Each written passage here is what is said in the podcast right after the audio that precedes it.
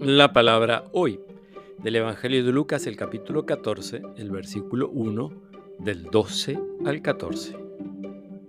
Jesús dijo al que lo había invitado, Cuando des un almuerzo o una cena, no invites a tus amigos, ni a tus hermanos, ni a tus parientes, ni a los vecinos ricos, no sea que ellos te inviten a su vez y así tengas tu recompensa. Al contrario, cuando des un banquete, invita a los pobres, a los lisiados, a los paralíticos, a los ciegos. Feliz de ti, porque ellos no tienen cómo retribuirte, y así tendrás tu recompensa en la resurrección de los justos.